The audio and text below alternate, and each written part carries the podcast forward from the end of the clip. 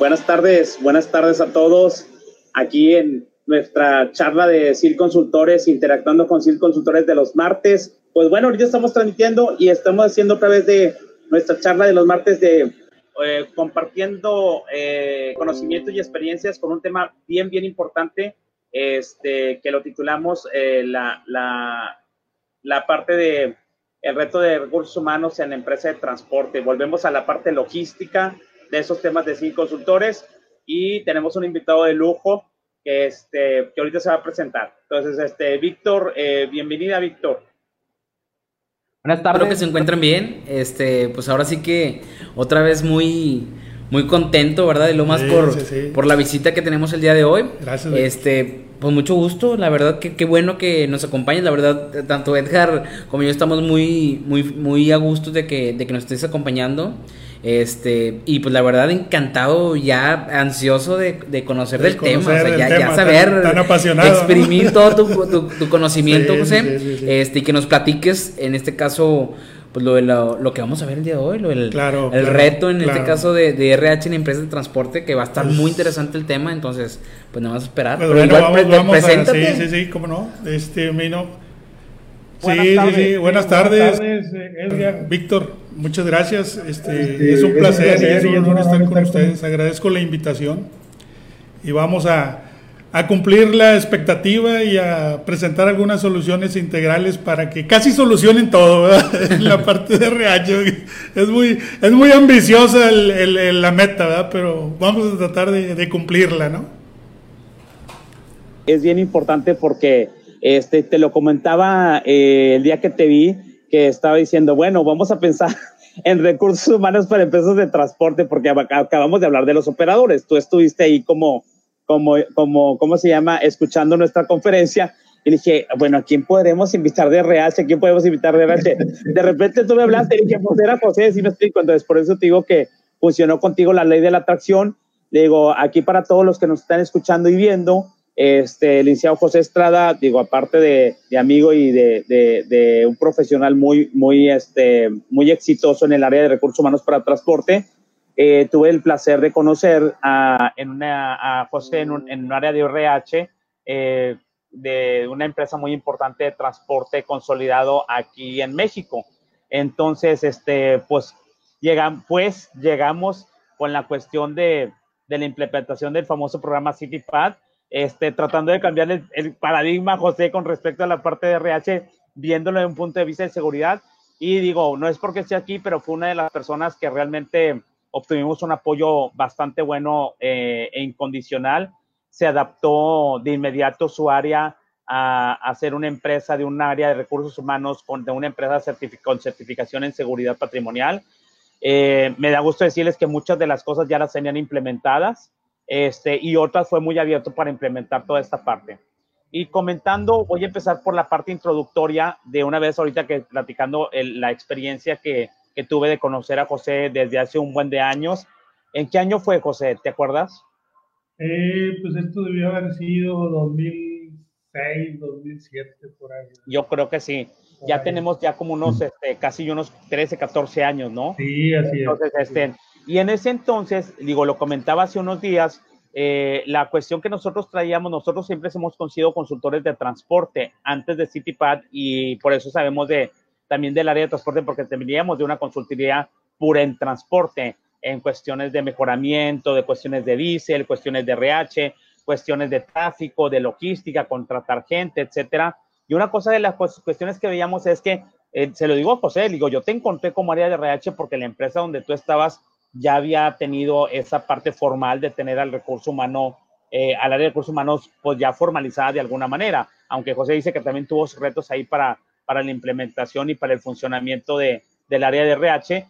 Sin embargo, eh, yo en, las, en el resto de las empresas que teníamos ya un buen de empresas ahí trabajando, era la cuestión de que no existía RH. Normalmente los contadores contrataban al personal administrativo, mantenimiento y pues todas las, las áreas de, de operaciones y de logística y a los operadores, que es el recurso más importante por el rol que juegan dentro de, de la empresa de transporte y de la cadena de suministro que vimos en la sesión anterior, pues realmente los contrataba el jefe de tráfico, realmente, y volvía a contar un proceso y la parte de expedientes era, un, era, digamos, un proceso muy informal, olvídense de un procedimiento operativo estándar.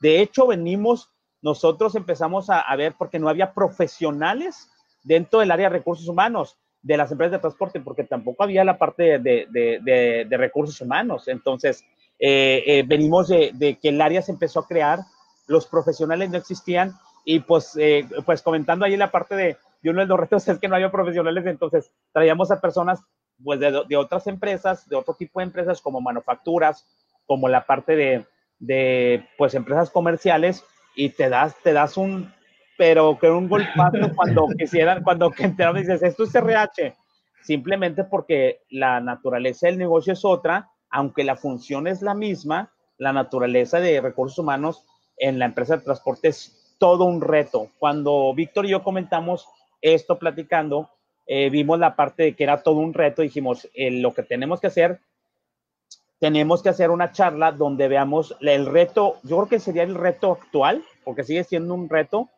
del área de recursos humanos en la empresa de transporte. Pero aquí yo quiero comentar una cosa con Víctor. Uno de los puntos de CityPad es la parte de seguridad de personal. Entonces, Víctor, dime tu experiencia con empresas de transporte, ¿cómo has encontrado eh, de avanzado el proceso, de formalizado el, proceso o la realidad de las áreas de recursos humanos en las empresas de transporte cuando te vas a implementar CityPad? Eh, pues mucho depende de la empresa, ¿verdad? Porque hay empresas que actualmente ya son empresas muy grandes, que tal vez ya están, ya están formadas, que ya tienen a profesionales en el área de recursos humanos, y ya vemos a gente que ya está más, ahora sí que más, más, más capacitada, más profesional, más formada.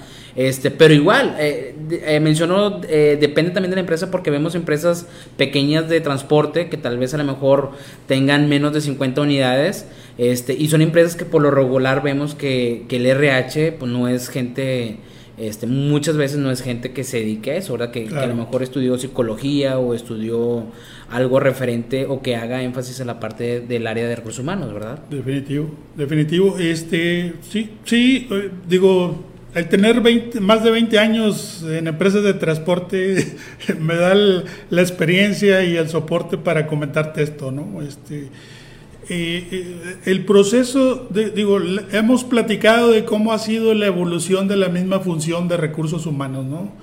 Este, yo creo que a través del tiempo empiezas con un departamento ahí, por llamarle de alguna manera, de personal, donde hay una persona que paga, que medio contrata y que todo el mundo va y le pide algo y es el champion porque a todos les dice que sí, ¿verdad?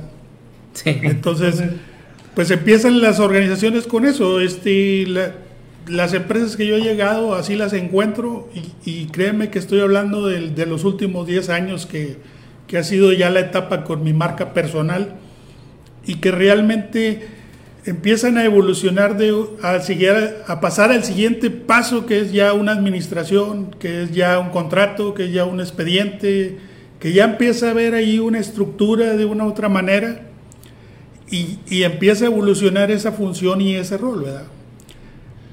La siguiente etapa es, la etapa más difícil, más complicada, donde necesitas un proceso más de formación, necesitas más habilidades y competencias de liderazgo, de recursos, de manejo, de visión de negocio, donde empieza a ser recursos humanos un agente de cambio, un agente promotor ya de una cultura, de un desarrollo, de otras cosas con políticas, con procedimientos, bajo un contexto más eh, de armonía y de administrar más a las personas, ¿no? Este, ya, ya llevas.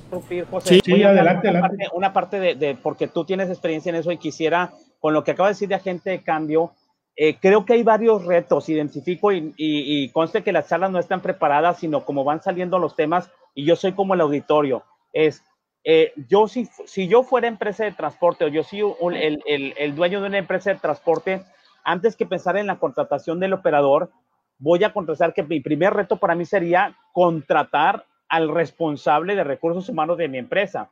Primero determinar, y aquí va una cosa que tú me compartirás, José, es eh, lo más para los dueños de las empresas transportes es que si no eres operaciones casi no vale, ¿sí me explico? La gente de operaciones está muy chiflada y está muy en el top porque es la gente que factura, pero es bien importante porque el éxito, no, si no me tú me desmientes, José, el éxito de una empresa como transporte como tal y de que facture y que operación esté muy bien, es toda la fuerza que ha agarrado la parte staff, ¿sí me explico? O la parte no staff operativa alrededor de, de, de, lo que es logística y operación y la programación de camiones, que es obviamente el mantenimiento y la parte de recursos humanos. Yo encontré una debilidad ahí. Bueno, si yo fuera línea de transporte, yo creo que mi primer reto es encontrar al profesional de RH, que normalmente no le dio alguna carrera, siguen siendo las mismas tareas, las mismas carreras, la E, psicología y de todo, y luego encontrar al profesional que esté desarrollado en RH para no batallar y entrenarlo y también, ah, ya trabajaste en RH o sabes RH de transporte, déjame te pongo en mi empresa y, y, te pongo como mi primer reto es encontrar el profesional que me va a ayudar a formar o a reclutar por lo menos de manera efectiva en el negocio que es de transporte. ¿Ese es un reto, José, o no? Sí, sí, definitivamente. Bueno, pues es que el reto se agranda porque precisamente... Es la entrada de todas las personas, o sea, si tú atraes talento y traes una persona responsable de RH con talento que le apasione, que realmente tenga el proceso de formación, las competencias, la parte de habilidades, pues estás creando la primera parte que es tu puerta de entrada a tu organización, ¿no? Entonces, si, si tienes, si tienes, un buen, si tienes un buen reclutador ahí, vas a tener buenas personas contratadas. Ahora, si, ahora, si tú eres el, te lo voy a poner de abogado del diablo, o sea, si tú eres el dueño de la línea de transporte, ¿cuál sería el perfil del profesional de recursos humanos que tú reclutarías primero para cubrir ese puesto para que después te puedan contratar gente buena como operadores, gente buena para logística, gente buena para el resto de la empresa de transporte? Descríbeme un profile de, de, de, de la persona actual que debe ocupar el área de RH de una empresa de transporte? Pues tiene que ser una persona este, con una personalidad fuerte, con habilidades que realmente sepa, eh, conozca del giro, de, le apasione. Aparte, en transporte tiene que apasionarte, digo, es un giro muy sui generis. Que, que, que, que, no es muy este, común con los demás giros, ¿no? Este, tiene su particularidad y su, peculiaridad la parte de transporte, ¿no? Sí, pero de hecho eh, nos ha tocado saber también de gente que está como RH en empresas de manufactura y se pasan a transporte y no duran. No, no, a mí me ha tocado que salen corriendo, oye, no quiero saber nada de transporte, no este, y, eso, y eso sucede, entonces, sí, entonces, haz de cuenta que eh, eh, en transporte tienes que ser muy dinámico, tienes que ser muy proactivo, ¿verdad? Y la parte más importante que yo creo que es uno de los retos más interesantes es ser el socio estratégico de la dirección general, del gerente general, del dueño. Ese es un rol y es un reto que tiene recursos humanos de irse a sentar a la primer mesa en el momento de hacer un plan de negocio, de hacer una planeación. Y, y lo más importante, de cuando se tomen las decisiones que afecten a las personas, o sea, a los colaboradores, a los empleados, a, todo el personal, pues tiene que estar RH ahí, ¿verdad? Si no está, pues imagínate, ¿verdad? O sea... Todo tu concepto de que RH se siente en la primera mesa. Y, mi, y mi, mi, experiencia, y no sé si la de Víctor, es que aún RH no está sentado en la primera mesa, lo que hemos visto nosotros. No está, no está, y creo que no lo tiene claro eh, ni, el, ni, el, ni la dirección de, de, la empresa de transporte y no lo tiene claro tampoco la persona que ocupa el puesto de RH, que tiene un reto, el, el, al que contrates, de irse subiendo a la, a la, mesa para que lo puedan tomar en cuenta el área de RH y lo puedan formalizar.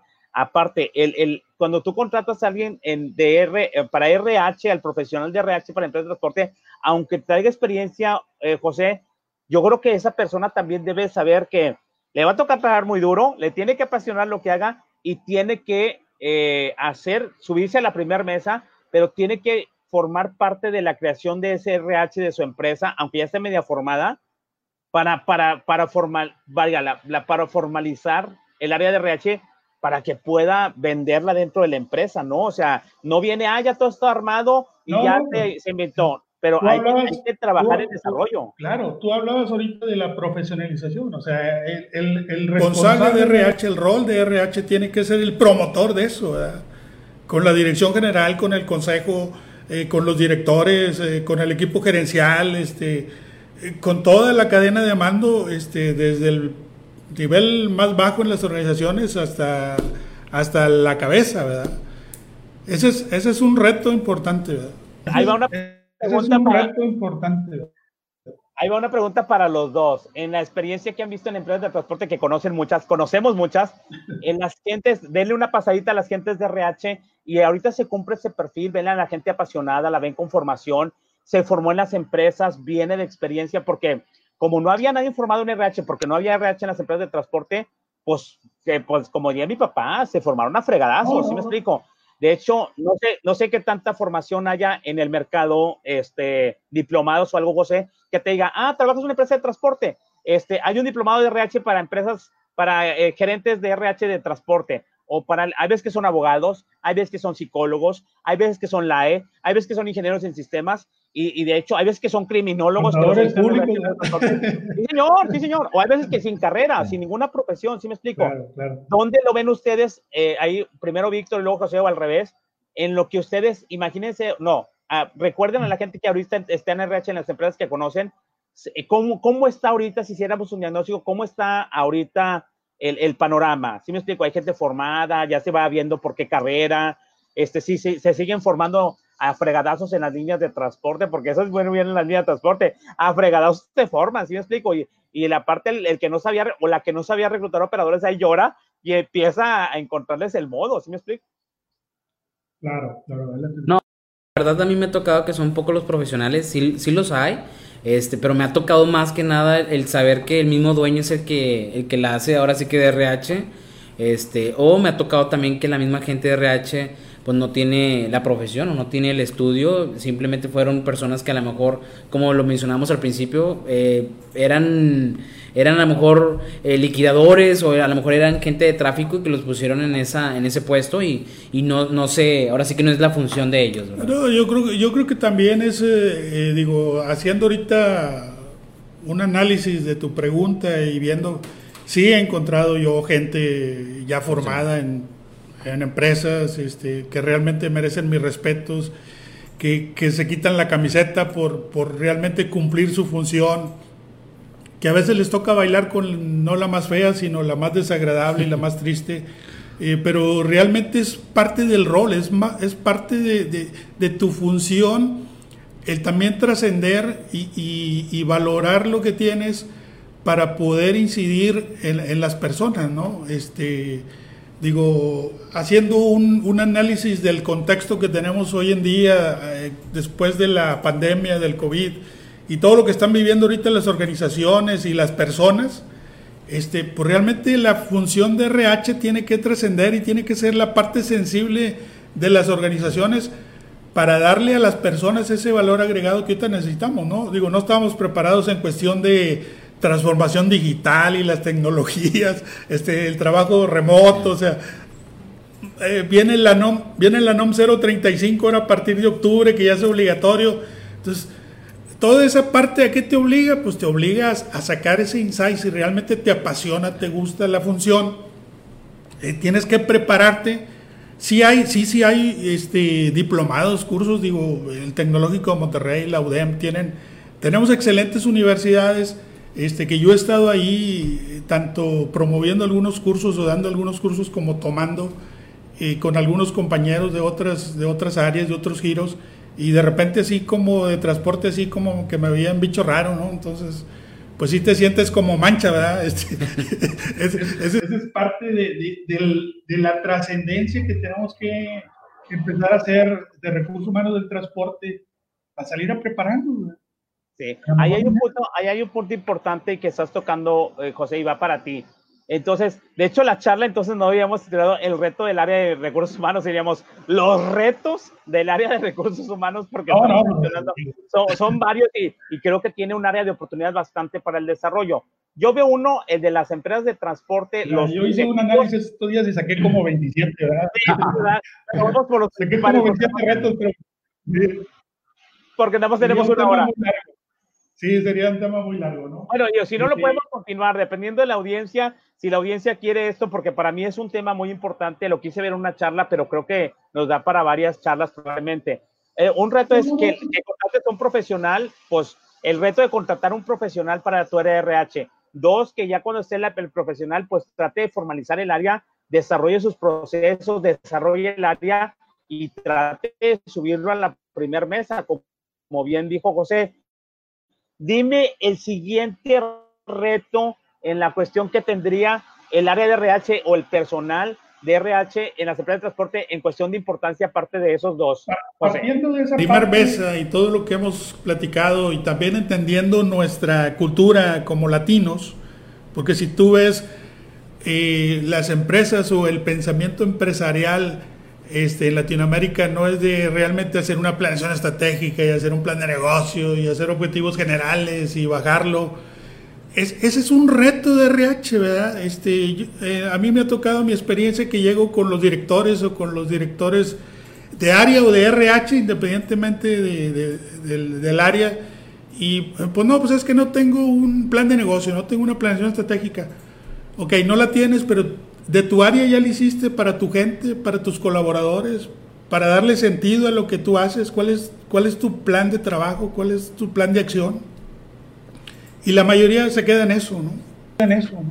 Ahora, ahora que estabas hablando de presión estratégica, ¿qué onda con los indicadores de RH, maestro? Ilústranos, por favor, porque no, eh, yo, yo el que veo es, y una vez lo comenté contigo, rotación de personal, pero yo ahorita tiene que ir más allá si te quieres subir a primer mesa, si no, no vas a vender nada, ¿eh? No, no, no, pues es que... Eh, llegas, llegas con la gente de RH y dices, oye, préstame tus indicadores y lo primero que te dicen, mira, aquí está rotación, aquí está ausentismo, aquí está incapacidad, aquí está pero eh, no, encuentras nada de, una visión de un KPI integral de negocio que te diga, a ver, ¿cómo está tu estructura? ¿Está muy gruesa? ¿Está, está delgada? ¿Está lean tu, tu, estructura? ¿Cómo es tu comparativo de, del peso de venta por cada peso de nómina? O sea, ¿cuál es tu KPI ahí? ¿Cuál es tu indicador? ¿Está bien o está mal? Y pues la verdad, esa es la parte integral que, el RH tiene que empezar a explorar, ¿verdad?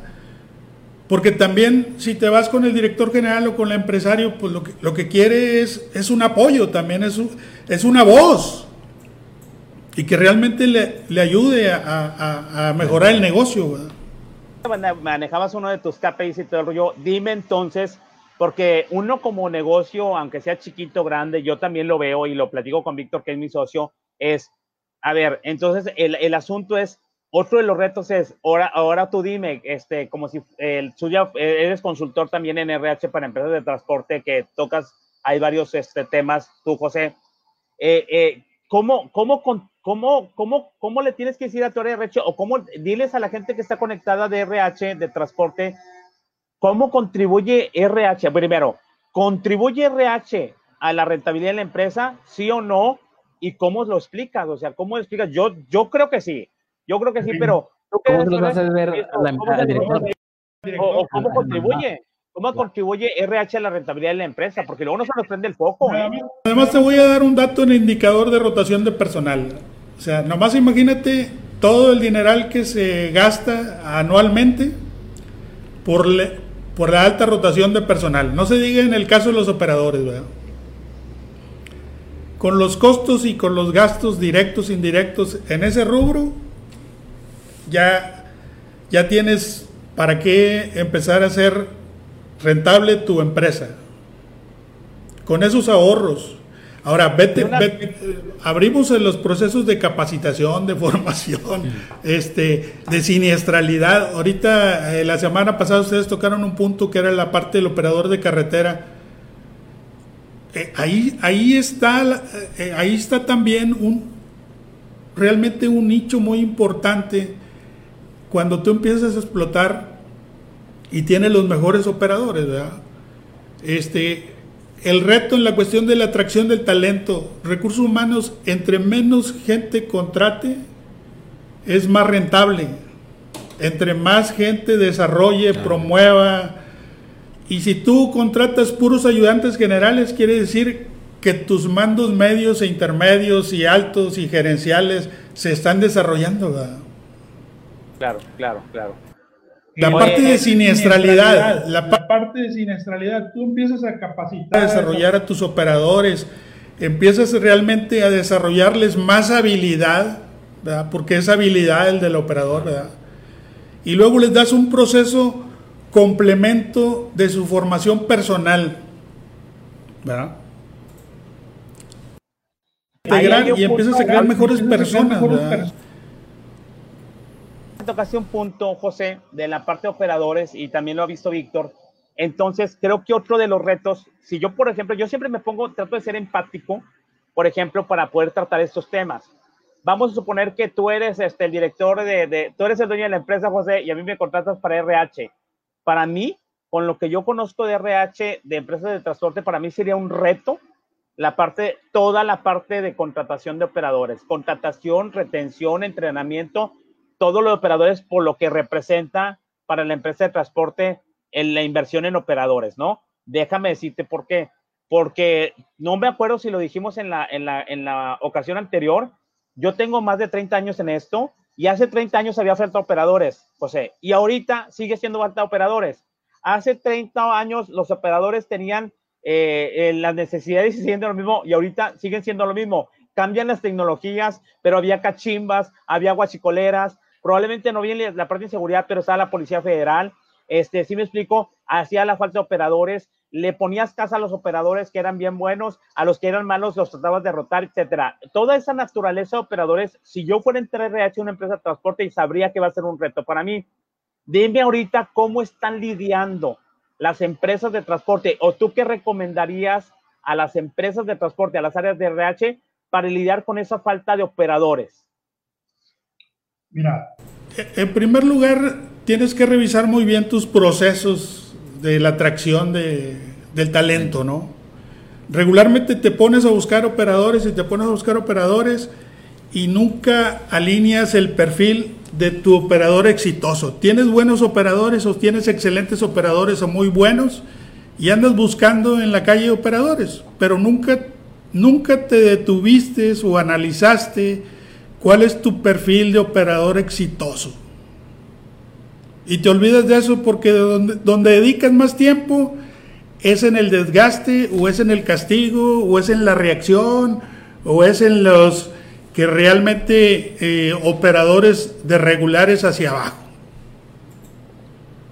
Entonces, tienes que, tienes que enfocarte en esa parte. O sea, si si ya está un perfil exitoso de un operador que te cumple, que realmente hace su trabajo, de bueno hacia arriba, pues tienes que empezar a trabajar con eso. Y esa es tu meta inicial, tu meta mínima. Oye, José, ¿y luego qué pasa cuando nosotros vamos a la parte de CityPad? Dice, pásame la descripción de puestos del operador y ni siquiera la tienen, claro, ni ya sé entonces. Ni siquiera están claros el tipo de operador que quieren y es, no pues el que caiga, si me explico. Ahí va una pregunta para Víctor.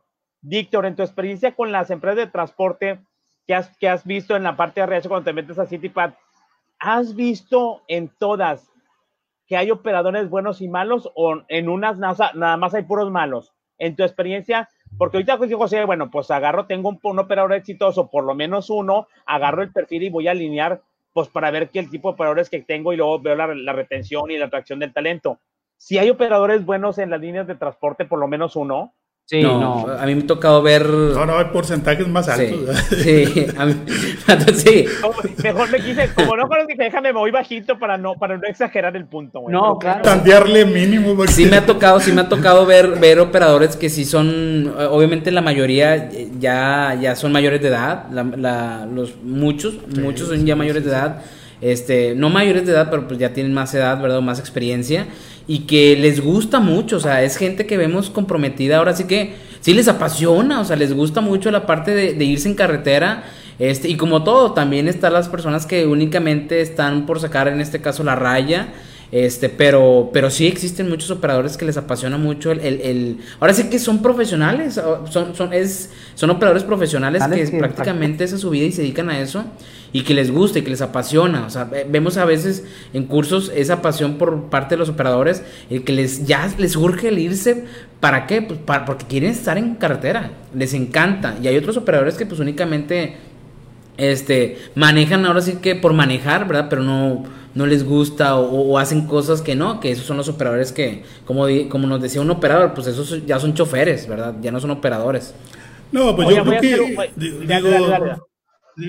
la verdad, en mi experiencia y lo que me, he encontrado es puro oro molido ahí, ¿verdad? Hay garbanzos de libra que conozco excelentes operadores y más que excelentes y que me ha tocado la, la oportunidad y la fortuna de, de, incidir y formarlos y desarrollarlos y, y, han crecido enormemente, ¿verdad? Este, que ese es un, una parte importante del rol de RH, de la función, de crear ese ambiente laboral donde las personas se sientan contentas, felices, a gusto, eh, promuevas el desarrollo, se crezcan, les interese superarse, ¿verdad? Este, hablábamos ahorita de la atracción de talento y, por ejemplo, a las personas que a mí me toca entrevistar, entre el 90 y el 95% hablan de superación y de crecimiento y de estabilidad. O sea, nadie está buscando un trabajo pues para renunciar o para hacerlo mal, ¿verdad? y esa es la parte que sí, y esa es la parte también que RH tiene que ser un promotor de todas esas condiciones, ¿no? Este, lamentablemente en, los mismos procesos es donde nos ahí nos enfrascamos y nos ponemos las barreras. Llegas, este, no tienen un proceso de inducción realmente este, alineado, este, las, las personas eh, yo las comparo siempre con, con un grupo musical o con una orquesta filarmónica donde pones un violinista a tocar el cello y, y anda Freddie Mercury de baterista, entonces dices, oye, pues pusiste a un cuate en un puesto inadecuado, con su talento inadecuado, entonces lo más seguro es que vaya a fracasar. Va a fracasar, entonces no es un talento para eso voy a hacer un paréntesis para saludar a la gente que está conectada, muchachos. Este, eh, pues bienvenidos a todos, gracias. Vamos a hacer un brequecito para saludar a la gente. Gracias, Niclandro Jiménez. Este, saludos, Ariana, Alma Calixto, saludos hasta el Estado de México. Jar, saludos desde Toluca. Ana Rivera, saludos hasta, hasta qué bueno que se pudiese conectar, Ana, hace rato que no teníamos por aquí, hasta Delicias, Chihuahua. Moisés, saludos desde Ecuador. Espero que son hermanos ahí en la, la parte de, de, de Ecuador. Entonces, espero que que nos hagas comentarios si estás relacionado con el transporte, cuál es la, la parte de nuestros países latinos con respecto a, también el, el, la cuestión de los pilotos, en la cuestión si tienen la misma naturaleza, que yo creo que debe ser muy parecida a la parte mexicana, de que se hacen en familia, de que las empresas de transporte, porque también el transporte de carga, pues en todos Sudamérica, en América Latina, es algo crítico porque todos exportamos, importamos y hacemos logísticas. Saludos, Moisés, gracias por conectarte. Ernesto, te, este, gusto saludarte, Ernesto, muchas gracias. Espero, ya vi un comentario, ahorita lo voy a leer por ahí, Ernesto. El Alvarado, gracias por conectarte. Daniela, Isis, Lucio, saludos a, saludos a, ¿cómo se llama? Hasta Saltillo, a la gente de Magna, Aldo también, gracias, Oxo, eh, Nicandro, allá no te vamos a solar, gracias, buenas tardes, Lucio, buenas tardes. Ramón Delgado, saludos, siempre nos sigues, Ramón. Gracias y feliz cumpleaños. Te felicité por ahí hace unos días que te la hayas pasado muy bien. Ingrid Rocha, Mayela, como siempre, Mayela al pie del cañón con nosotros. Muchas gracias, Mayela. Espero que le esté resultando de una cultura general bastante buena para todos los manufactureros, porque como socios de negocio de las empresas de transporte es importante conocer el socio, uno de los socios comerciales, yo creo que más críticos de la cadena de suministro para todos y podemos hacer una buena una buena parte de, la, de una buena cadena de suministro es ser socio de los transportistas. Y cuando uno entiende de dónde vienen ciertas problemáticas o ciertos retos de tu socio más estratégico más importante, tú puedes apoyar mucho y hacer un equipo de trabajo formidable. Sí, Ana Rivera, pues saludos. KNAD, no sé quién es, pero espero que te saludos aquí también. Rubén Rodríguez, saludos. Ernesto, bueno, Noelia, saludos hasta, creo que estás en Tijuana pero bueno, eres un destacado, pero siempre se me olvida si es Nogales, Tijuana o Mexicali, pero pues saludos para allá, creo que es Mexicali, Noelia, si no ahorita me, me recuerdas. Nicano tiene un comentario, dice, normalmente en todos los niveles, al reclutar personal de la empresa o al personal aspirantes, eh, voy a leer pues un poco largo, a todo dicen que sí, porque su deseo es que lo contraten aún cuando mienten sus habilidades y expertise en conocimiento o experiencia en conocimiento. Yo llamo la parte de enamoramiento porque ambos desean cumplir sus expectativas, tanto el colaborador de RH para cubrir las vacantes como el aspirante para conseguir el trabajo.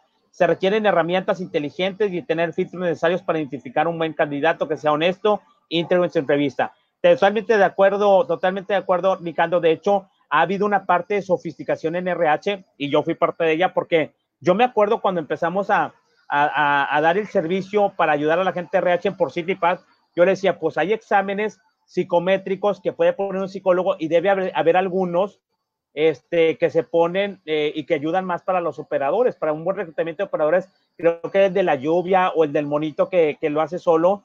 Hay varios, la gente empezó a integrar sistemas, exámenes que antes se aplicaban a cualquier empleado, cuáles son los, más, los, los, los mejores para los operadores fuera del examen de manejo que te ayuden, como decía este, eh, el buen José, a tratar de ver qué tan parecido es a la parte de, del perfil que yo estoy buscando en el operador como que yo tengo como empresa, ¿sí me explico? Porque aquí es bien importante, este, en todas las empresas, a diferencia de Víctor, yo por lo menos en las que yo he visto y en las que yo me he tocado participar, he visto un porcentaje que dice José que es mejor si es más, más alto, digo, por ejemplo un 10%, y así con una mala estadística, pero sí hay gente muy buena. O sea, todas las líneas de transporte tienen esos 3, 4, 5, 10 operadores que son los garbanzos de libra y dices, ¿por qué ellos sí y los demás no? Es por parte de la empresa, es porque están apasionados, etcétera. Mande.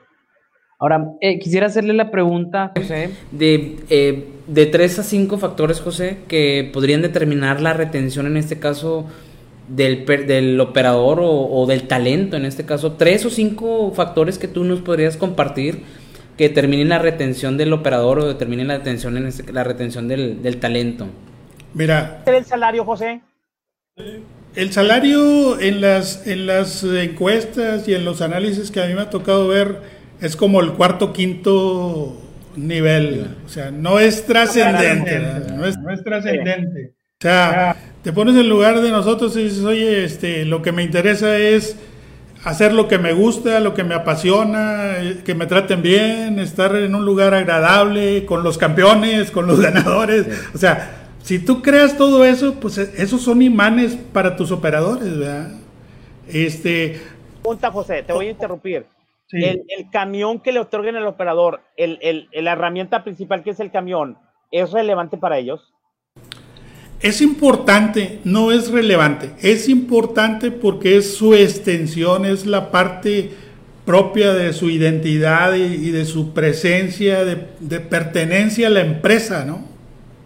Eso es, eso es trascendente para ellos, ¿no? Es como la computadora para nosotros. Entonces, ¿cómo, ves eso de las empresas que les van rotando los equipos a los operadores y el operador nos ha tocado en empresas de transporte que al operador se le quitan su equipo y, ahí anda el operador todo enojado porque se lo hicieron garras o le quitaron el estéreo, le robaron algo? ¿Cómo, ves eso? Las, las ocasiones que me ha tocado intervenir con algunos de mis clientes y todo, yo siempre les digo es como cuando llegan unidades nuevas, ¿no? Y te pones a darlas a diestra y siniestra y en lugar de tomarlo como una ventaja, al rato todos andan enojados y a disgusto y todo. Bueno, pues precisamente tienes que crear ese sistema de reconocimiento, que yo lo traigo aquí en la parte de retención del talento, ¿verdad? Oye, e, ese, tienes a tus operadores excelentes, pues dale las mejores unidades, ¿verdad? Llegaron unidades nuevas, pues se la ganaron. O sea, es parte de, es parte de su trabajo y de logro y de todo lo que tú quieres, ¿verdad? Y ese es uno de los factores que va originando esa, esa identidad y esa permanencia, ¿no? Ahorita... Sí, adelante. Igual que tú, de mucha experiencia, de mucha parte en transporte, digo, nosotros creo que tenemos algo, un buen de experiencia por la parte de las certificaciones, pero eh, respetamos mucho a la gente que que ha estado en transporte, que le apasiona el transporte, como Eduardo Gutiérrez, como Ernesto Galván, como tú mismo, José. ¿Me explico? Y todos tenían un común denominador en la parte de los factores, que era la familia. ¿Sí me explico? La familia del operador. En, en este caso, la parte de retención, no sé, el involucramiento de la familia eh, como parte de la retención del operador. ¿Cómo es ese lapso? Digo, lo quería mencionar ahorita porque me acordé que, que, que la gente los viejos lobos de mar en, que, han estado en las, en, las, en las empresas de transporte y que les apasiona y ahí siguen, este, y han crecido y se han desarrollado, siempre mencionan al factor operador con su familia. Sí, ¿Eso de acuerdo? Sí, claro, definitivo. Digo, si hacemos una, una analogía de cuando éramos niños, nosotros le preguntábamos a nuestro papá dónde trabajas y a qué te dedicas y, y te llenaba de orgullo ir y ver y meterte y, y, saber dónde está tu papá, ¿verdad? Entonces, cuando tú involucras a la familia como una parte importante eh, del operador y le das su lugar y lo promocionas y en, en los eventos de reconocimiento, de capacitación, en la vas involucrando, es un punto de apoyo tremendo de pertenencia y de permanencia del operador. Digo, yo tengo excelentes compañeros este, que tienen eh, familias eh, formalizadas y, ya hijos este, con una carrera en el TEC y en la universidad y, dices, oye, pues, ¿qué onda? O sea, ¿cómo es posible que estos operadores realmente eh, hayan surgido Y, y, son personas como, como tú, como yo, como cualquiera, ¿verdad? yo creo que el secreto está yo creo que el secreto en encontrar ese punto neurálgico de darle su lugar, de respetarlo, de ver la grandeza de las personas. Yo me acuerdo que cuando Maldonado me decían, tú estás en recursos humanos, tú vas a contratar un ayudante general, tú tienes que verlo con la grandeza de que un día puede ser el director general de nuestra empresa. Cuando tú empiezas a ver esa filosofía y a las personas con toda esa mística, con toda esa creencia, tú estás viendo la grandeza de las personas, ¿verdad? Este, decía la Madre Teresa de Calcuta, no, no permitas que ninguna persona se vaya de tu presencia sin ser una mejor persona y sin ser feliz. Entonces, y, recursos humanos a veces se olvida de, de, todo ese papel que juega ahí tan importante, ¿verdad? De la parte de la parte sensible que abarca recursos humanos. Aguántenme tantito, voy a seguir saludando y de ahí salen la parte de los comentarios para atender a la gente. Eduardo Gutiérrez, ya te dije viejo Lobo de Mar, pero también te conozco que has tenido tu experiencia en muchas partes. Javier Chávez, Fernando Gallegos, gusto en saludarte para Magna Saltillo. Ernesto Galván, aquí está el comentario. De Ernesto Galván, que también es un viejo lobo normal en la parte de transporte, dice, la persona que ocupa el puesto de RH debe tener la capacidad y profesionalismo y no nada más eh, en contrataciones, no nada más en contrataciones, sino también en planear sistemas estratégicos para desarrollar en la implementación de capacitaciones para buscar la manera, la mejora continua. También es súper importante y le tocas a otro tema que de repente vemos medio perdido y medio tibio, que es la parte de las capacitaciones en muchas líneas de transporte, ¿no? Este, no puedo bajar el operador y no puedo bajar el operador y no puedo bajar el operador y nunca lo bajan al operador porque trae una prioridad sobre la operación, pero es necesario invertir en capacitación. ¿Sí me explico? A veces que jamás se vuelven a bajar los operadores y andan nada más dando vuelta y vuelta y vuelta y vuelta y ni para el entrenamiento en GPS ni para el entrenamiento en el, en el inside o, o, entrenamiento en calidad y se olvidan del pobre operador, ¿sí me explico? No, digo, cuando a mí me tocó desarrollar los operadores, este... Yo no puedo porque, ah, bueno, tú dime domingo en la noche, en la madrugada, el sábado, en la tarde, o sea, tú dime cuándo y yo vengo a darte, a darte el curso y... Eh, eso es muy bueno, José, porque cuando nosotros también nos tocaba, dice Víctor, bueno, con tal de que sea, ¿cuándo los puedes bajar? Ni modo, el sábado en la noche, el sábado en la noche vengo, el domingo en la mañana, yo vengo, ¿sí me explico? Entre Víctor y yo, sobre todo más Víctor que yo, dice eso, yo vengo, o sea, pero ya no me digas que no los puedes hacer, tengo que darle entrenamiento de CityPad, tengo que ver qué va a hacer, sobre todo son operadores que van en la ruta de Estados Unidos, que van con la parte GPS, que tienen que entender que es un producto de exportación, que es el transfer, sobre todo con los transfers, es otro boleto en las fronteras, porque es otra idiosincrasia también en la parte de las fronteras. Y después hablaremos, volveremos a hablar otra vez este, con la parte de los famosos B1. Muy bien. Jesús Javier uh, Angüeven, gusto en saludarte. Javier Chávez, igual, saludos este, otra vez. Ernesto, otro comentario de Ernesto. Sabemos que Reche el punto de, el, es el punto neutro y nuestro filtro entre empresas y empleados. Desafortunadamente, muchos de los que ocupan este puesto pierden la sencillez y se sienten capataces en lugar de que el personal tenga, les tenga confianza, les da temor para abordar cualquier problema relacionado con el trabajo. Eso también lo he visto. En algunas ocasiones, y no quiero decir en dónde, pero lo he visto. Va. Eduardo Gutiérrez dice, tienes que tomar a los mejores y a los mejores operadores y con ellos desarrollar el perfil del puesto, que es lo que mismo que te dijo José, totalmente de acuerdo. José Miguel, qué bueno que te alcanzaste a, meter, José, José Miguel, a la, a la parte, ya te extrañamos. Saludos hasta Altex en Veracruz. María Cristina Ángulo Martínez, saludos de Toluca, Jarato Transportes, gracias María Cristina. Eh, Enrique Cervantes, saludos desde Mérida, Yucatán, un abrazo a, la gente de Mérida también, muy buenas, muy buenas gentes y, colegas que tenemos por allá. Eh, José Miguel, buenas tardes, buenas tardes, Mayela, muy interesante la plática, qué bueno que le está diciendo, interesante Mayela. Alejandro Menéndez, saludos. Este, Moisés Paqui, muchas gracias por aportar con sus conocimientos. Tengo 32 años, trabajé 10 años en una empresa de transporte y actualmente estoy estudiando ingeniería logística y transporte. Perfecto, muchachos, estás en el lugar adecuado. Y porque estás, estás conociendo un país como la, toda la logística mexicana que te vas a dar cuenta que tenemos mucha similaridad con ustedes, hermano. Todo esto que ustedes hacen nos ayuda a aprender cosas nuevas y reforzar nuestros conocimientos. Excelente. Rolando Redondo también se unió a ver nuestros videos. Voy a con otro punto, este, José y Víctor, que también, también Víctor ya tiene una carrera no tan delictiva en, en en, transporte, pero ya tiene sus añitos. Este, aquí importante es otra cosa, José. Es eh, si, si, el, si el recurso más importante de una empresa de transporte por su naturaleza es el operador, lo que he visto es que eh, es un reto a lo mejor un poco más pequeño, pero lo que sí he visto en cambio es que a razón de que el operador, si tú lo ves en el centro de la empresa de transporte, ha profesionalizado las áreas alrededor de lo que atienden al operador, como la parte de liquidaciones, como el proceso de tráfico, como el proceso de RH, como el proceso de, de ¿cómo se llama?, de mantenimiento, y ha traído mejor personal. Yo lo he visto, profesional más profesional, personal más profesional, perdón, más preparado, con gente que desarrolla procedimientos, técnicas, que trae una parte entonces creo, no sé, que una de las partes que ha pasado, y no sé si represente un reto para la gente RH es, olvidémonos un poquito, o bien, pensando en el operador, si se hizo toda esa reestructura alrededor de los procesos, alrededor del operador, para traer mejor talento. Por ejemplo, ya esa no es el de tráfico el que recluta, sino un psicólogo o es un, un profesionista o alguien con experiencia previa en transporte. Me estoy trayendo al de compras o al de mantenimiento con alguna carrera, una formación mucho más para transporte. Me estoy trayendo a la gente de liquidación, que normalmente son las, las señoras que se pelean por, con los operadores por la liquidación, a alguien más formal, incluso con, con experiencia en el trato con los operadores, porque es cuando llegas de la operación y llegas a mantenimiento, como operador llegas a mantenimiento y a liquidar. Y se arman las trifulcas. Yo me acuerdo que hasta se rayaban la, el 10 de mayo en la parte, pero ahorita ya veo también gente más, eh, con más tacto en la parte de las liquidaciones, siendo estrictos y dejar que no, no abusen de los gastos o de algo, pero siendo muy empático, muy empática para este proceso.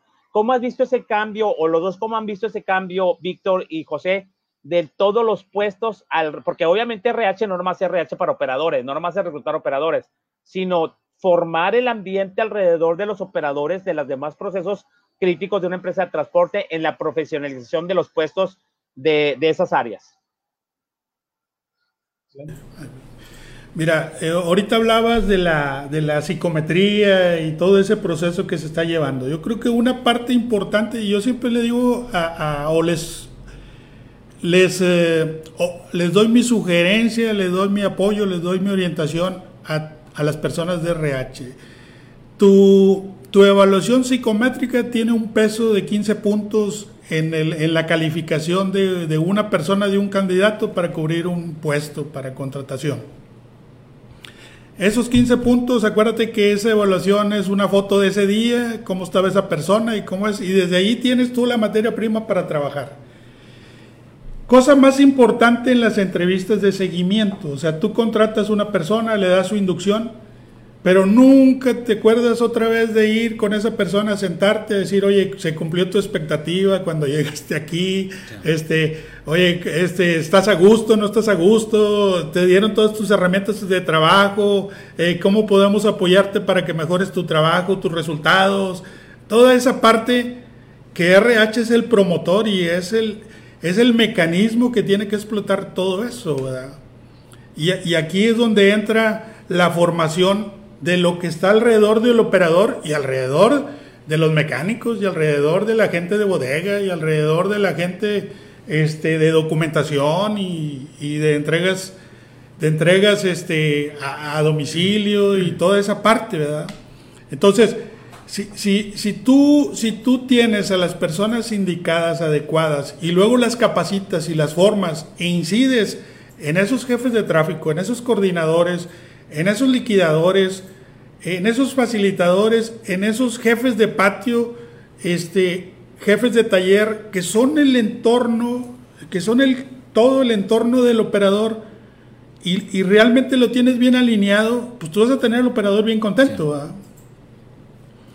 Pero resulta que tampoco cuidas a esas personas. O sea, digo, yo he visto coordinadores de tráfico y jefes de tráfico que trabajan 12, 14, 16 horas y después entran en problemas de salud y situaciones este, realmente tristes porque nunca nadie estuvo al pendiente de eso, Y esa es una parte importante también que hay que cuidar, si tú cuidas, esto es una cadena, ¿verdad? O sea, tú vas cuidando a los jefes, eh, los gerentes cuidan a los jefes, los jefes cuidan a los coordinadores, pues todo se hace en armonía y todo se crea un ambiente de bienestar, ¿verdad? Y se, y se crea, perdóname, se, perdóname. Sí, dale, dale. A, un ambiente tóxico, ¿verdad? Creas un ambiente virtuoso, creas un ambiente de bienestar, de armonía, de desarrollo y nomás que no sea el, el, el, ambiente o Alicia en el País de las Maravillas, que realmente se cumplan objetivos, que realmente haya una exigencia, que realmente haya un compromiso y hay una entrega y que realmente se dé todo eso. Una cosa también que, que, yo veo desde el punto de vista de, de profesionistas eh, y que lo quiero compartir con Víctor, si Víctor tiene una visión ahí de, de las empresas donde él ha trabajado, donde le ha colaborado como, como consultor en la cuestión dice, hay empresas de transporte donde un profesionista quisiera trabajar. Te lo digo por esto, José. Una parte es el apasionamiento, pues me gusta logística, me gusta las empresas de transporte, me encanta, ¿sí me explico?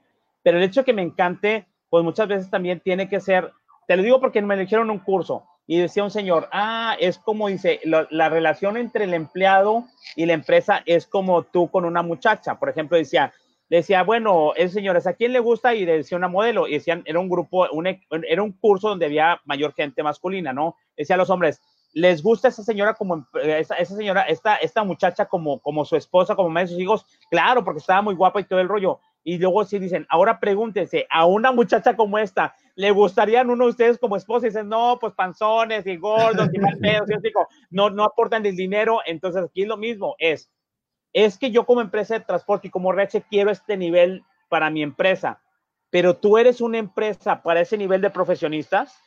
Sí me digo, ese es un sentido humilde que debes de tomar las áreas de RH y las áreas de RH y más en la empresa de transporte. Dices tú, tengo que hacer atractiva mi empresa de transporte para que gente de, digamos, de otro nivel o de otra preparación quiera venir a mi empresa. Yo personalmente sí he visto empresas de transporte donde dijeras, ay, cabrón, si yo hubiera salido de la carrera, me gustaría desarrollarme así, porque me gusta el transporte, pero porque la empresa representa algo donde yo quiero desarrollarme y trabajar. Antes la gente dice, no, a las empresas transporte es suyo, ¿sí me explico? No, pues de la vista más de la muerte. Claro, claro. Bueno, ¿y qué has visto tú, Víctor? Las empresas se están preocupando por ser empresas, un lugar donde la gente profesional y joven como tú se quiera desarrollar. No, y hay empresas que sí, o sea, hay empresas que hemos visto, de hecho, eh, volviendo al tema anterior, este, de referente, también lo vimos la semana pasada, que también hay que involucrar, también hay que poner mucha atención en lo que ahorita mencionábamos, en la gente que, que rodea al operador, porque lo mencionamos la sesión pasada, el operador viene ahora sí que de carretera cansadísimo y lo primero que se topa es a la señora liquidadora, la cual está rayando la madre eh, por X cosas. Entonces, ese es ese más, más la gente de tráfico, más la gente de recursos humanos, más la gente de seguridad que ahí lo está presionando, que le están diciendo algo. Creo que eso que mencionábamos anteriormente, el tener un ambiente de trabajo que también al operador le ayude, porque eh, digo, es, es, esta persona es la que viene de viaje, es la que viene todo el día manejando cansado, que a lo mejor lo traen ahora sí que al puro tiro. Oye, pues quiere llegar a un lugar donde va a estar tranquilo y obviamente espera que en su empresa esté de esa forma, ¿no? Y lo que menciona aquí Edgar es que hay empresas que ya están haciendo esa cuestión, o sea, el, que el operador se sienta conforme, que se sienta a gusto con su trabajo. Y aún a pesar de que ya llegue a la empresa, que llegue a, las, al patio, que llegue a la yarda o que llegue a las instalaciones, que se sienta seguro, que se sienta protegido, que se sienta a gusto, ¿verdad? Entonces es cuando escuchados, que es lo que, que es lo que, que es lo que mencionábamos la sesión pasada, con instalaciones de primera, hombre. Bueno, no de primera, pero con, con instalaciones buenas, dignas, dignas, dignas, ¿verdad? Porque luego vemos los, hemos entrado a los baños de los operadores y no, o sea, uno no quiere entrar por cuestión de que muchas, veces a los baños de los empleados. Una vez estábamos en una empresa en Nuevo Laredo de transporte que no voy a decir quiénes son y luego decías, ok, bueno, pues en la trailita, ¿no? Podría trabajar con los procedimientos, el, el, clima apenas daba, Nuevo Laredo como a 50 grados, ¿sí me explico? Y todo el rollo. Y estamos, no sé si era con Víctor o yo fui con alguien más. Le digo, oye, lo que más que quiero ir al baño, y dices, no hay baño. ¿Cómo que no hay baño? Entonces queríamos que ir a la gasolinera al baño. El baño de la gasolinera en Nuevo Laredo y decías, ¿cuánto facturas, maestro, como empresa? Este, y, y los tienes una trailita ¿quién quiere trabajar sin baño? Hay una, hay una cuestión de necesidad básica que ni siquiera estás cubriendo, ¿sí me explico? Otra empresa en Monterrey, ok, la gente se va a quedar hasta las 8 de la noche trabajando y tenían, ni, digo, era un foco de los ahorradores y que al usaba como 30 watts, ¿sí me explico? Entonces la gente como que no veías la factura ni veías qué onda. Dices, como que se baja el cero y no contiene, y luego si quiero gente que se quede, gente que esté, por, se, esté ahí a las 12 de la noche, que siga trabajando, que esté en el radio, y dices, oye, pues de perdido la sillita, que tenga respaldo, ¿verdad? El otro, un facturador en una silla que no tiene respaldo. Dices tú, Dios, bueno, y luego las condiciones de repente insalubres o de repente el clima no funciona bien, dices, bueno, ya tienes que tú, algo que tú mencionaste, José, es una, una, si quieres ser atractivo para cierto sector, tienes que tener una instalación digna. ¿Sí? Voy a volver porque hay unos buenos comentarios. Aguántenme y de ahí hacemos, hacemos los últimos temas porque ya son las cinco y media y vamos a ver. Dice Rubén, a lo mejor ahorita lo puedes tocar tú, este, antes de irnos, José. Rubén Cueva dice, me gustaría que hablaran un poco de por qué tanta rotación de personal. De rotación de personal, no habla de operadores, sino rotación de personal en las empresas de transporte, ahí lo anotas tú, José. Comentario de José Miguel Vergara. Para temas de operadores, exámenes de personalidad puede ayudar mucho, un poco más que los psicométricos, ya que esto nos ayudan a identificar actitudes, aspectos de comportamiento psicológico, sobre todo que los, los operadores tienen que tener una buena, una cuestión de mucha orientación al cliente, ¿no? Jorge Sintillán, un abrazo, saludos, saludos, este, Jorge, qué bueno que te pudiste conectar con nosotros. Te mando un abrazo hasta, hasta Mondeliz. Amar Hernández, qué bueno que te, te uniste con nosotros. Nicandro Jiménez, ¿Qué pasa con los operadores que se involucran en, robos de materiales que transportan? Es otra pregunta para, la parte de José. Y Rash Wallace está viendo el video. RD Alamazo, que es cómo se crea ese ambiente virtuoso. Nos podían compartir dos ejemplos concretos. Liz Naranjo también está. Y Liz, muchas, muchas gracias en, saludarte hasta Zacatecas. Tenemos pendiente ir a la mina. Entonces, este, Carlos Pérez también, también se, se. Entonces, vámonos con tres puntos. Rotación de personal en los empleos de transporte, José. Eh, la parte de la parte también de los operadores que se involucran en robos y la parte de el ambiente virtuoso, algún ejemplo concreto. Son esos tres puntos antes de irnos. Ok. Mira, en primer lugar, este, voy a la rotación de personal. Si, si nos ubicamos dentro del contexto hoy en día, este, en las organizaciones hay cuatro y hasta cinco generaciones. Para entrar con los mileniales, yo he tenido hasta clientes, directores mileniales exitosos, muy creativos y realmente son muy exitosos. Entonces, eh, eh, y esa generación hoy en día es muy inquieta. Si no, si no realmente sabes administrarla, sabes valorarla, sabes realmente este, cómo gestionar las superestrellas hoy en día. Digo, voy a, voy a poner un, ejemplo en el contexto, ¿verdad?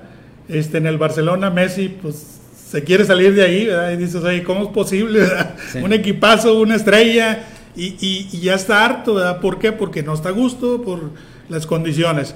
Entonces, esa es una parte importante de lo que hemos platicado. ¿verdad?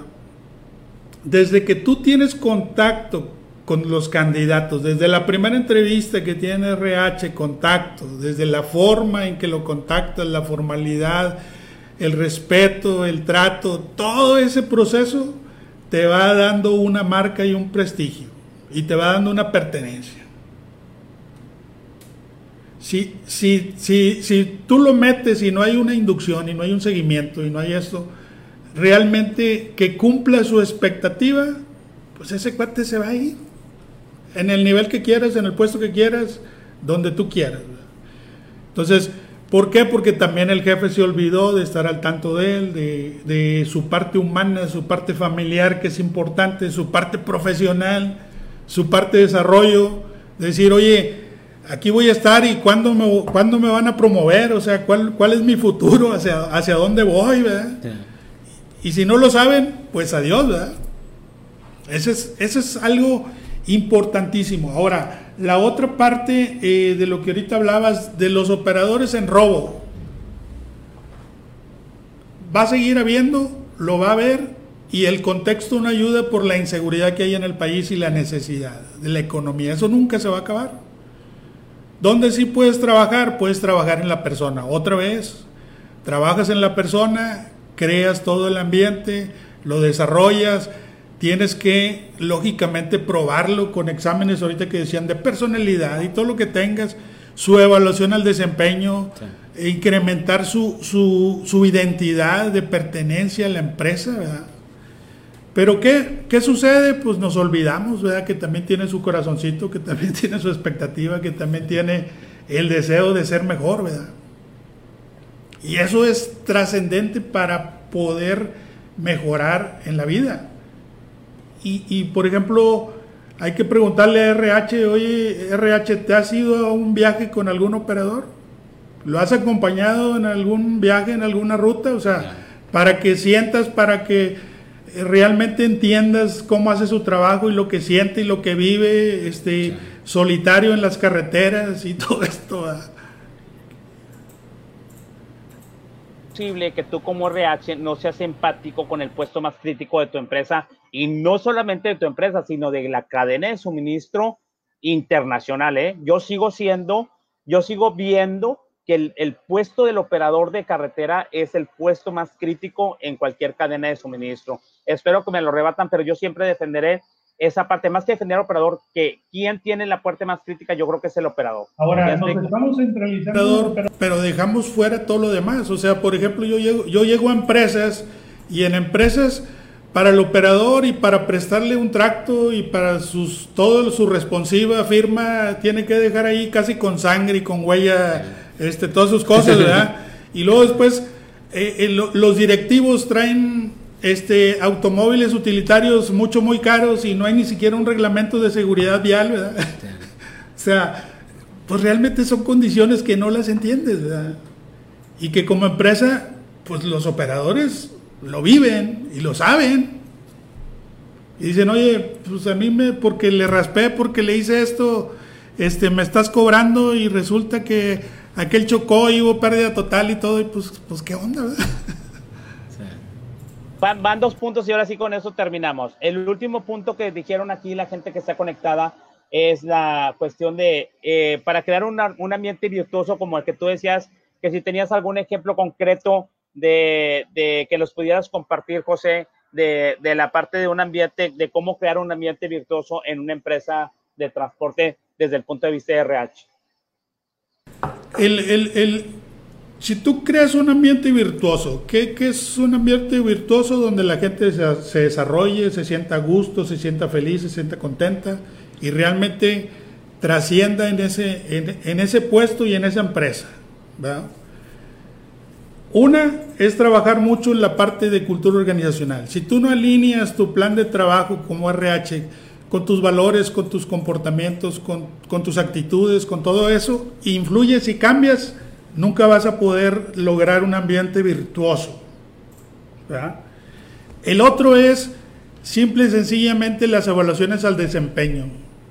No existe una empresa de transporte donde yo vea, o, al menos las que yo he estado, este, una evaluación al desempeño sistemática, semestral o anual, donde realmente estés evaluando todo el desempeño de tus colaboradores para dos cosas. Una, para desarrollarlos y la otra es para reconocerlos.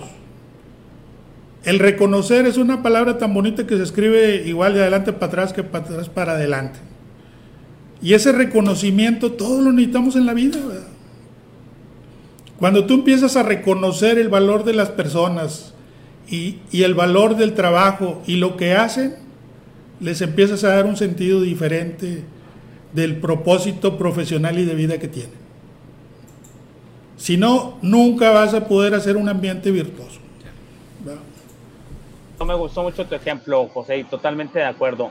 Y yo creo que en varios de los puntos a lo largo de la charla tocamos la parte de la sensibilidad, digamos la parte suave, la parte que va con las emociones, con la parte de reconocimiento, con la parte del trato, con la parte de la parte humana de recursos humanos, si me explico, valga la redundancia porque pues hay una parte que es más dura y que son los sistemas y que son las nóminas y que es el, el, reclutamiento de, de, exámenes y cuestiones como esas, pero la parte humana sigue siendo, yo creo que la piedra angular en esta área.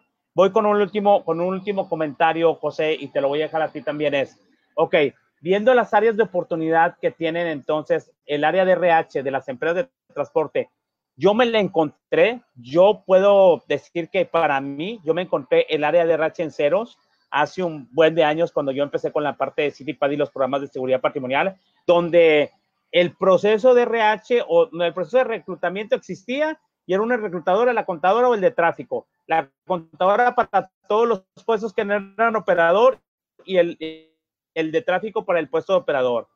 De hecho, era pues una, una actividad, ni siquiera era un proceso, ¿no? Y me encuentro al proceso de RH o al área de RH muy pequeña, digamos en cero.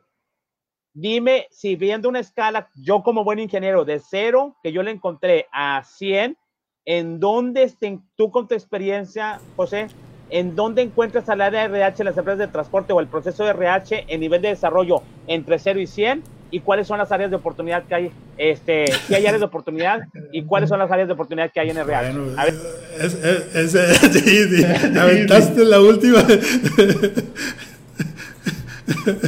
Quiero comprometer porque es, porque no, no, y bien, bien, José, si, si, si realmente hay una oportunidad, pues hay que ayudar, ¿no? Hay que ayudar y para eso estamos los consultores. Y no creo que me estoy vendiendo, sino que lo determinen y lo puede hacer un consultor o lo pueden hacer ustedes, pero alguien tiene que seguir con esa formalización y desarrollo y no como que ahí, al ahí se va, al ahí se va, se está desarrollando el RH. Tiene que ser un plan estratégico que llegue al, a, una, a un desarrollo como finanzas, a un desarrollo como marketing, a un desarrollo como operaciones, a un desarrollo como cualquier proceso. O sea, creo que se merece una oportunidad de realmente formalizar eso, pero ¿dónde los encuentras tú ahorita? yo lo vi en cero, ¿eh? Yo lo vi en cero, excepción donde estabas tú. yo sí soy un poco más optimista y te voy a dar mis fundamentos, ¿no? Este, cuando yo llego a una empresa y hago todo un assessment de, de unas de una auditoría, todas el área de RH, realmente lo que me da es una puntuación. O sea, como buen contador, a mí no me gusta ser de percepción o de sugerencia o de, o de creencia, Sino, sino numérico. Numérico numérico y, bajo una calificación. Entonces, regularmente me ha tocado ver organizaciones en 65, 70%. Yo creo que anda un poco más abajo, entre un 60 y un 65 la función.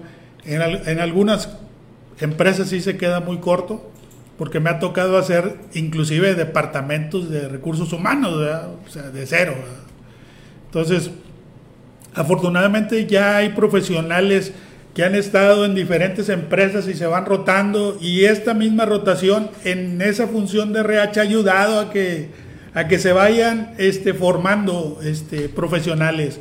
Y hay excelentes profesionales en, transporte, digo, me ha tocado convivir con algunos de ellos y algunos tengo el privilegio de que son mis amigos, este, y realmente falta mucho por dar.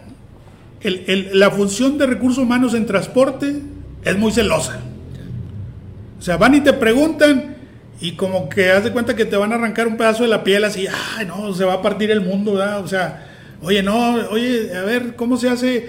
¿Cómo se hace un análisis de sueldos y salarios y un tabulador y todo? Y haz de cuenta que no, no, haz de cuenta que es el secreto mayor escondido de todo el mundo, ¿verdad? O sea, señores, por favor, quitémonos ya de eso, ¿verdad? Todos tenemos la necesidad de aprender de todos. O sea, digo, a mí me tocó hacer este promotor en algún tiempo cuando estuve en la última empresa este, trabajando de hacer estudios de compensaciones de operadores y de, de hacer análisis de contratos colectivos y sufrí mucho, sufrí mucho porque la gente de RH sí se cuenta que la guardaba así como, como que si estuviera ahí el tesoro perdido, entonces dices, oye, señores, del cielo a la tierra no hay secretos ya, por favor, este, seamos más abiertos, eh, el, entorno hoy en día nos, nos, compromete a ser más humanos, a ser más sensibles y, y, ayudarnos todos para salir de toda esta situación tan complicada que tenemos. O sea, yo, yo creo que... Totalmente de acuerdo. Yo creo que es la parte también que hay que quitarnos, eh, que es un paradigma que existe en transporte y, y, y, que también esto ayudaría a ser más profesionales todos. ¿verdad? De hecho, de hecho uno, de los, uno de los comentarios de José Miguel Lázaro, y ahora sí con esto termino, dice, al transportista hay que entenderlo desde sus zapatos. Para conocer su puesto desde de mejor forma. Ahora debemos predicar con el ejemplo y evitar dañarlos material o económicamente sin antes analizar su desgaste emocional, eh, eh, físico y fisiológico. Muy bien. Excelente, señores. Bueno, vámonos con eso, terminamos. Ya nos son los 17:40, ya nos pasamos 10 minutos y todo el mundo también anda en horarios de trabajo y todo, pero les agradecemos eh, de una manera muy especial que hayan tomado parte en esta excelente charla y nos despedimos. Víctor, primero, despedida. Gracias, señores, por acompañarnos. Eh, muchas gracias, José. La verdad, encantadísimo por el tema. Este, muy. Ahora sí que, pues te vamos a seguir esperando, te vamos a seguir invitando porque hay gente que va a seguir preguntando y el tema se quedó abierto, ¿verdad? Todavía hay muchas preguntas. Este, y pues. No, no, y la verdad, digo, estoy a sus órdenes. Este, por ahí tienen mi página y el contacto y mi correo, ¿verdad? Sí, nosotros ahí tenemos la página de internet de José. Eh, en unos proyectos vamos a hacer alianzas con él porque realmente estamos muy interesados. En alguna parte nosotros trabajamos juntos con una empresa de transporte en un proyecto y la verdad es que eh, trabajamos muy a gusto y la parte es que siempre era por, por el área RH que, que se ha convertido en más crítica, yo creo que en estos momentos que en el pasado y no es posible que, que aún esté donde está, yo creo que tiene que estar mucho más elevada y, este, y siempre hay áreas de mejora y de cambios en, en esa área, por eso es un reto eh, que lo manejamos actual de que el área RH tiene en las empresas de transporte. José, despedida, José, muchísimas gracias. Muchas gracias. Cualquier asunto, comentario, este, estoy para servirles. Y vamos a seguir en contacto y haciendo el co-branding con, con SIL Consultores. ¿verdad? Sino porque en cualquier tema yo creo que tenemos otros temas donde José nos va a apoyar aquí con, con, con toda, su experiencia. Gracias por José por con, este, compartir con, con toda la, la, red de CID y la gente que nos sigue en la parte de, de, hacer esto una cuestión de compartir tus conocimientos y experiencia con toda nuestra gente. Y pues a todos, no, no me queda más que despedirme. Este, les mando un abrazo desde Acapulco. Muy bien, ya voy para Monterrey el jueves. Entonces, aparte, como quiera, estamos trabajando y como quiera, tuvimos nuestro Facebook Live interactuando con CIL Consultores de esta semana. La próxima, la próxima semana nos esperamos igual a las 4.30. Les mando un abrazo. Dios los bendiga. Cuídense mucho. Y seguimos como quieren pandemia. Cuídense y ya vayan saliendo económicamente a todas las actividades, pero siempre cuídense como quiera porque tenemos todavía algunos meses duros porque vienen por delante. Este, Dios los bendiga, los pido mucho. Gracias, Víctor. Gracias, José. Y yo los dejo, entonces nos despedimos, no sin antes recordarle que estamos en las redes sociales, LinkedIn como Edgar Moreno y como Sil Consultores, en Instagram como Sil Consultores, en Facebook como Edgar Moreno y como Sil Consultores, estamos en nuestro canal de YouTube y tenemos los podcasts en Spotify y en otras tres, tres podcasts que ahorita Orlando se los va a poner por ahí, este, que tenemos en iTunes, también estamos con nuestras cápsulas que son una versión más pequeña de estos temas con gente tan profesional y, tan valiosa como José. Muchísimas gracias, Dios los bendiga y nos vemos la próxima semana. Hasta luego. Hasta luego.